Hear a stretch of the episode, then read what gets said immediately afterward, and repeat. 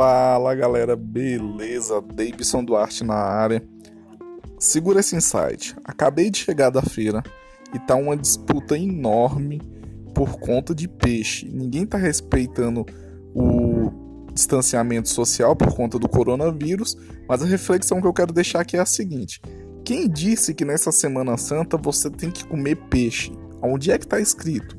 Essa é uma festa cristã, uma tradição cristã judaica, e onde a Páscoa originalmente é a libertação dos judeus do, do, da escravidão egípcia, e onde eles comiam folhas amargas, ervas amargas, pães não fermentados, e se eu não me engano, é carne de bode. Um peixe passou, foi longe. E por que, que a gente come esse peixe?